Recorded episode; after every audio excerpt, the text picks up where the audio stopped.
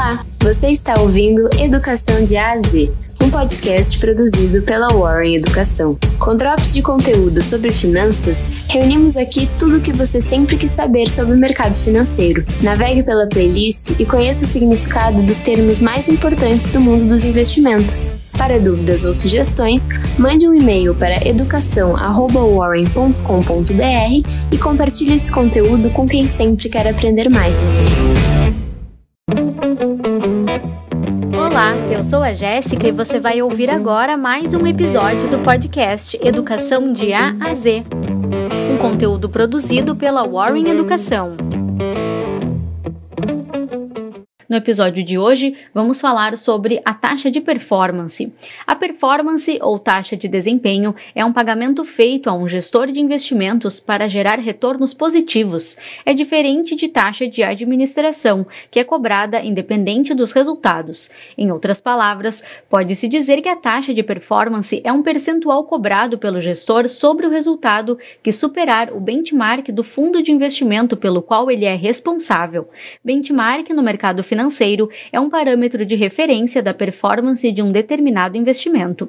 Uma taxa de performance pode ser calculada de várias maneiras, sendo a mais comum delas aquela que tem base em uma porcentagem dos lucros do investimento. Essa taxa é bastante característica da indústria de hedge funds ou fundos multimercado, nos quais as taxas de performance fizeram a fortuna de muitos administradores. Na teoria, a taxa de performance se justifica por alinhar os interesses dos gestores de fundos fundos e seus investidores, servindo assim como um incentivo para que os gestores alcancem retornos positivos.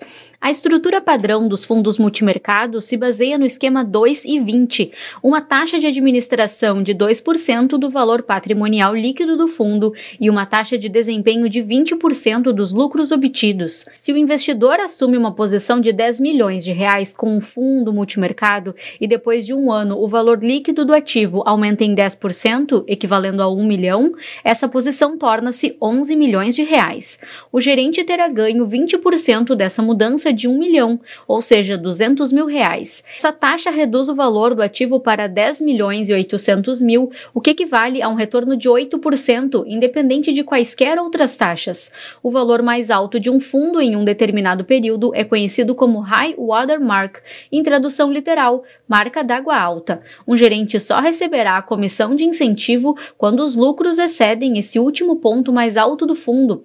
Isso significa que se um fundo cair 5% desde o seu último ponto alto, o operador só receberá a comissão quando compensar a perda de 5%. Esse foi mais um episódio de Educação de A a Z, um podcast produzido pela Warren Educação. A locução e a produção são de Jéssica Mazola e Natália Henkin e edição de Cássio Augusto Ramos. Gostou? Siga nos acompanhando e compartilhe esse conteúdo com quem sempre quer aprender mais. Até a próxima!